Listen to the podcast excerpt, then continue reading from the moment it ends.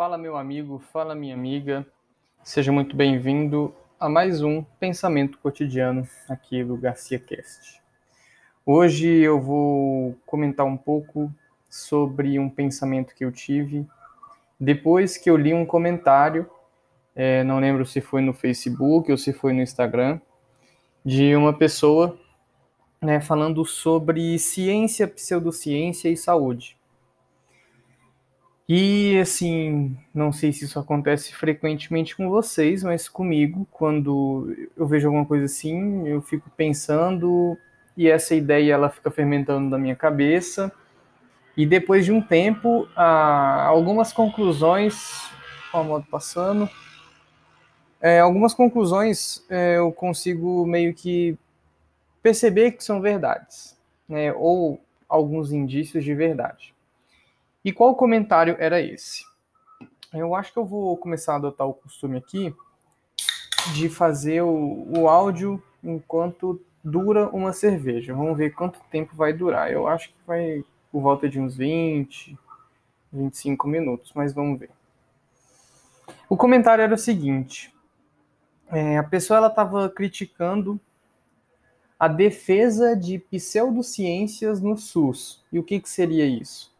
Defesa de acupuntura, é, fitoterápicos, homeopatia, hipnose, né, essas coisas do tipo. É, Para quem não sabe, eu sou hipnólogo, hipnoterapeuta e já faço isso aí tem um tempo, alguns anos, mas isso não vem ao caso. É, eu queria refletir aqui sobre justamente essa questão da ciência. E pelo fato de, no curso de medicina, né, todo dia a gente ouve alguma coisa relacionada à ciência, é, quase toda semana a gente está envolvido com alguma produção científica, né, a gente tem que fazer um trabalho de curso, que é uma produção científica. É, a gente começa a pensar sobre a ciência é, não como um método, né, mas como se fosse ali o, um caminho único e exclusivo. E mais para frente vocês vão entender onde eu vou querer chegar, o que, que eu estou querendo dizer. E a pessoa nesse comentário, é, dava para ver que ela estava brava, que ela estava é, tava, tava meio emputecida, né? Porque ela falou que ali na visão dela, pseudociência é mentira, né? Em palavras é, simples e diretas, é como se a pseudociência fosse uma mentira. Você pode achar que eu vou defender aqui alguma pseudociência, porque eu já faço hipnose né, e tudo mais. E não é nada disso. Antes disso, eu preciso que você entenda como eu penso para que você faça uma comparação com a maneira que você pensa e a partir disso a gente comece a dialogar sobre a ciência. Hoje em dia, né, muito por conta até mesmo do coronavírus, e também por conta do coronavírus, a gente percebe que a ciência é e não é um refúgio seguro. E em alguns casos eu até mesmo ouso dizer que a ciência emburrece as pessoas. E aí você já pode começar a borbulhar aí dentro de você. Meu Deus, João Lucas, você, como estudante de medicina, falando que a ciência emburrece as pessoas, sim. A ciência, ao meu ver, em alguns casos, ela emburrece as pessoas por um simples motivo. O que, que é a ciência? A ciência é um método, né? É um passo a passo consideravelmente seguro para a gente chegar em informações verdadeiras, certo? Acho que esse é um conceito assim aceito né, por muitas pessoas. A ciência ser um método para buscar a verdade das coisas na realidade. Só que esse método científico ele precisa ser reproduzível e explicável. O que que isso significa? Significa que você tem que você pode fazer ele outras vezes com outras coisas e as outras pessoas têm que entender. Então, a ciência, é, a gente, né, pelo método científico de observação, hipótese, testar a hipótese, desenvolver não sei o que, e a conclusão, e depois retificar ou ratificar a hipótese inicial. Tudo isso é um método, é um passo a passo para nos dar segurança, né? Para nos dar ali algo que a gente possa falar assim, isso aqui é, tem procedência, né? Não é algo tirado do nada, não é uma invenção, não é só uma ideia. Pode ser que surgiu como uma ideia, mas foi submetido ao método e aprovado por esse método. Se foi aprovado por esse método, então, né, algumas pessoas costumam dizer isso aqui tem validação científica. E o que, que seria essa validação científica? Seria é, aprovação do, do passo a passo. Cumpriu as normas, cumpriu as regras, pode ser replicável, pode ser explicável, as pessoas entendem, e isso aqui pode ser observado na realidade. Certo? Beleza. E agora eu entro com uma pergunta. Será que não existem coisas que a gente não consegue explicar para todo mundo e mesmo assim elas são verdade e mesmo assim a gente consegue perceber elas?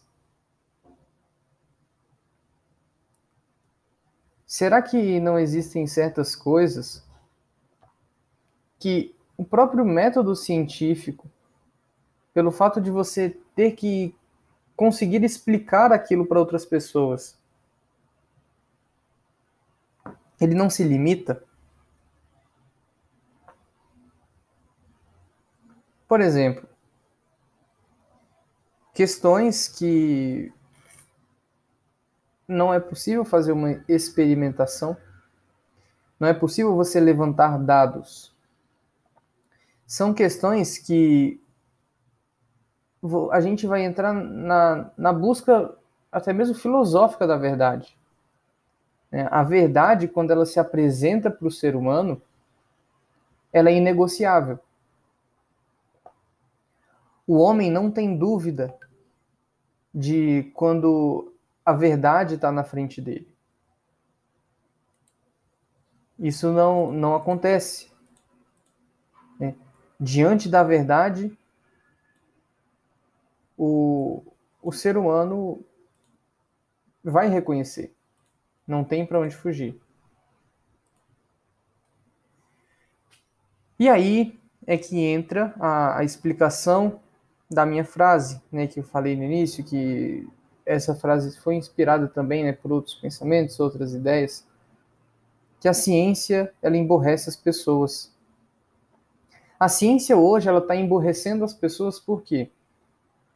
Porque as, os indivíduos, as pessoas, elas acreditam que a ciência é capaz de explicar tudo e a ciência é dogmática. O que, que é, o que, que significa a ciência ser dogmática? Dogma significa né, aquilo que você não pode contestar, que é uma verdade absoluta. Mais ou menos isso, tá? Então, o que, que seria a ciência? Hoje, se você falar contra um artigo científico, você é taxado de anticientífico. Você é taxado de negacionista. Mas na realidade, a ciência ela é dialética. Ela é feita de tese e antítese. Ela é feita de embate, ela é feita de confronto. Ela é feita de duas partes que se opõem e dali você consegue tirar um, um resultado. A ciência não é feita só de um lado, ela não é só unilateral. Então, o que é, o que seria mais científico do que alguém questionar a ciência?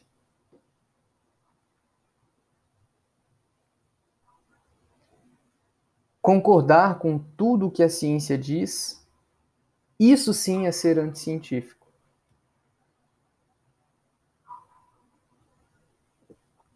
O processo da dúvida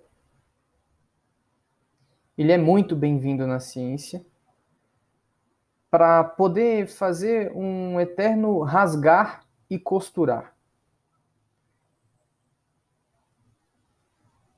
É como se a sua avó estivesse fazendo uma roupa para você. E o seu objetivo é que a sua avó faça a melhor roupa possível que ela consiga fazer. Que aquele produto, aquele resultado seja ali algo que beire a excelência humana da sua avó no quesito costura. E a princípio ela termina de costurar ali uma camiseta para você, te entrega, você veste, e você percebe que ela fica meio folgada você percebe que talvez ela não esteja tão bem ajustada assim. E agora você tem duas opções. Ou você vai elogiar a sua avó, porque afinal ela já está velhinha, né? ela fez o máximo que ela podia. E você elogia aquele trabalho dela, falando que está excepcional, que está muito bom e que não precisa mudar nada.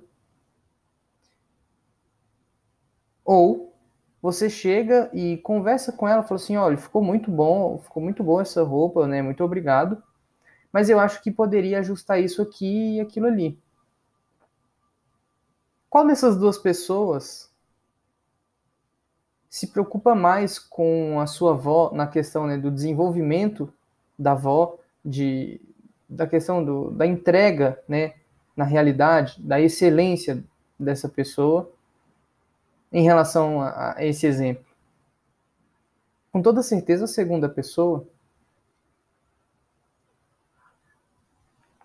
a pessoa que, mesmo sabendo que o questionamento ele vai gerar um certo desconforto, mas ele vai fomentar o rasgar para costurar, o rasgar para remendar, para aprimorar. E é isso que eu percebo que às vezes não acontece né, nesse grupo de pessoas que defende a ciência unhas e dentes e esquece que ela não é dogmática e esquece que ela surgiu da antítese, da dualidade, do embate, da oposição. E são essas mesmas pessoas que verbalizam contra né, dos seus mais profundos e obscuros desejos que a pseudociência não funciona. Que a pseudociência é mentira. Bom, isso me parece muito mais um, uma briga de clube, né, um clubismo, briga de time, coisa de vila, do que de fato uma pessoa que está preocupada em buscar a verdade das coisas, em saber se aquilo ali procede ou não. E olha só como que isso pode emburrecer as pessoas. E se uma coisa que você defende, né, falando assim, é científico, é comprovado, e se essa coisa for refutada?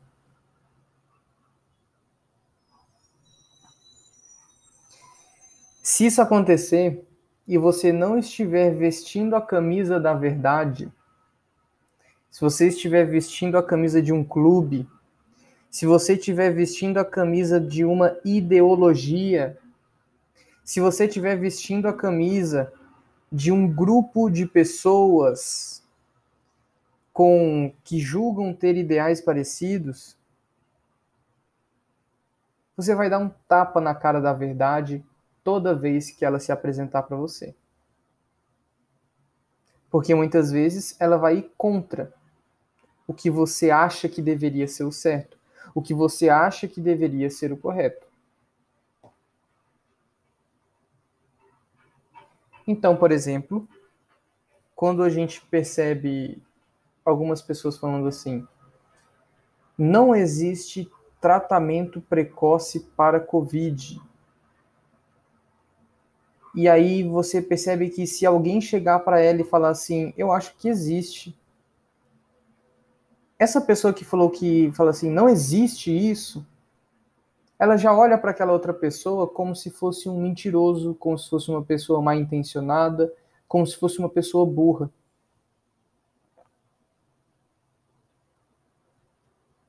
Mas então, se essa pessoa falasse que existe, né, e eu já vi dos dois lados, pessoa fala que não existe, outra pessoa fala que existe. E se a pessoa que fala que não existe chega com os dados e fala: olha, esse remédio foi testado isso, isso e isso, ele não funciona tão bem. Esse outro foi testado assim, assim, assado, funciona mais ou menos. E aí a pessoa que chega e defende que, que existe é, o kit COVID, ela também chega com informações disso não, não pode sair uma síntese. Né? não pode sair uma síntese? Né? Não é, não estava negando, é uma pergunta. É óbvio que pode. Talvez a pessoa que alega que não existe, ela percebe que talvez alguns medicamentos tenham uma certa evidência de que podem ser benéficos, e a pessoa que defende que existe um kit, ela pode perceber que talvez alguns medicamentos daquele kit não sejam tão bons assim. Mas isso só vai ser possível se essas pessoas estiverem vestindo a camisa da verdade. Se elas estiverem vestindo a camisa dos seus clubes, dos seus times, vai ser uma briga. Não vai ser um debate. E o que menos tem né, nessas áreas científicas é debate. Se você for dentro da universidade, todo, todo você dá um espirro, chove 15 debates. E aí você vai ver. Quem são as pessoas que vão debater? São pessoas com pensamento igual. Ué, como assim? Como assim? Que debate é esse que as pessoas estão jogando no mesmo time? Isso não existe. Isso não é debate. Isso é massagem no ego.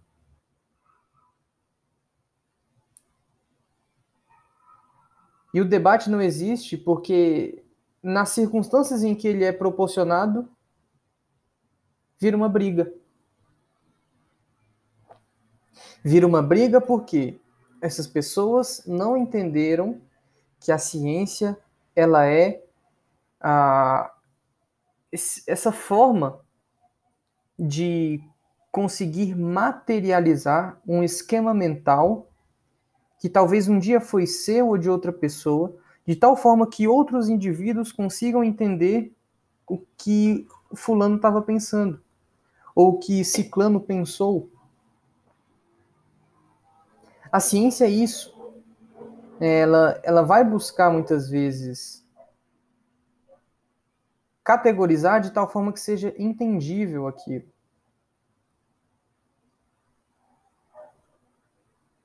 E seria até mesmo uma certa ignorância dizer que não existe verdade fora da ciência. A ciência ela busca revelar a verdade, né?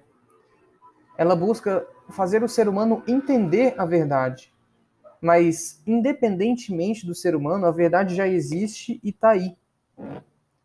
Né? A gente descobrindo ela ou não, ela existe. Não tem para onde fugir. Como se a gente fosse numa floresta e a gente não conhecesse nenhuma folha, nenhuma flor, nenhum fruto, nenhum tipo de vida ali, né? Talvez conhecesse cinco formigas, poucos nomes, né? E aí a gente chega lá e um índio que a gente encontra na selva começa a falar, olha, esse aqui tem esse nome, esse outro, isso aqui, tal, tal, tal, uma faz uma lista. E a gente fala assim, não, mas eu não conheço isso, isso é mentira. Quantas e quantas vezes a ignorância já foi utilizada como argumento. Se eu não conheço, não existe. Quantas e quantas vezes a ignorância já foi utilizada como argumento de autoridade, justamente por essas pessoas que não entendem como a ciência funciona e como ela deveria funcionar. Olha só o tanto de consequências ruins que a gente tem por esse entendimento equivocado do que é a ciência. E antes disso, né, desse entendimento equivocado do que é a busca pela verdade.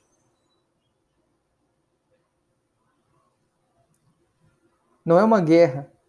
Se você souber, se o outro souber, você não vai perder um ponto. É bom que o outro saiba, porque às vezes existem coisas que você não vai conseguir pensar sobre tudo e outras pessoas vão precisar pensar sobre aquilo. E aí você, com um senso analítico, né, um senso crítico bom, vai conseguir perceber se aquilo ali é, tem procedência ou não. Se você pode acreditar naqueles argumentos ou não. Depende da sua experiência, né? depende da sua expertise.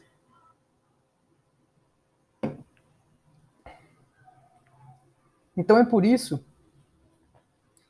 que eu reafirmo: a ciência está emburrecendo as pessoas. E duvidar da ciência questionar a ciência é a atitude mais científica que a gente pode ter.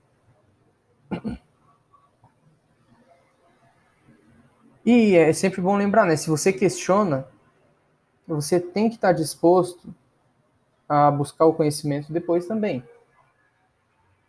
Se você for questionar só para tacar lenha na fogueira, isso com, com algumas coisas você pode fazer só para dar aquela animada um pouco na vida, né? Mas em outras coisas um pouco mais sérias, se você se dispor a questionar, você assumiu o ônus da, do empenho. Você vai ter que se empenhar para poder buscar aquilo né, também, as informações verdadeiras daqui. Então, aquela pessoa que comentou nas redes sociais, né, comentou ali com muita raiva que o, o SUS apoia pseudociência. Olha só esse nome, pseudociência, como se fosse já uma mentira, como se fosse uma farsa, como se fosse uma ciência café com leite. Todo, todo esse sentimento por trás desse comentário, ele revela tudo isso. Apenas esse comentário, né? E o SUS apoiando a pseudociência ele já nos revela tudo isso.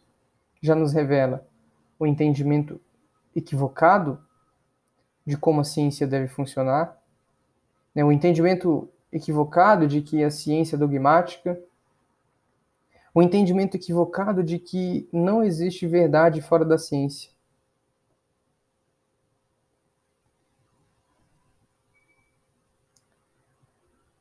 A ciência é como se fosse uma gramática tupi. Você chega numa tribo indígena, eles já têm a língua deles, eles já falam aquele, aquele idioma, e aquele idioma, aquela língua é como se fosse a verdade, ela já está aqui no mundo. Ela já é. Ela já existe e não vai deixar de existir. A nossa função é apenas buscar identificar aquilo, e algumas pessoas vão conseguir identificar mais do que outras, e muitas pessoas não vão conseguir explicar o que identificaram para as outras. Talvez algumas pessoas entendam muito bem o tupi, mas não consigam explicar tudo aquilo que elas entendem. Talvez outras pessoas entendam um pouco do tupi e consigam explicar muito bem esse pouco que elas entenderam. E é aí que né, entra, por exemplo, o papel dos grandes professores, são aquelas pessoas que conseguem explicar, que elas puxam né, os alunos para cima, elas entregam a verdade. Então, essa é um pouco da reflexão que eu tive depois de ler esse comentário no, no Facebook, no Instagram, nem lembro mais. é, como eu falei, né? Aqui são pensamentos cotidianos. E quase todo dia vem alguma coisa dessa na minha cabeça. E você pode concordar ou discordar. Não sei se tem lugar para comentários onde eu estou postando esses áudios.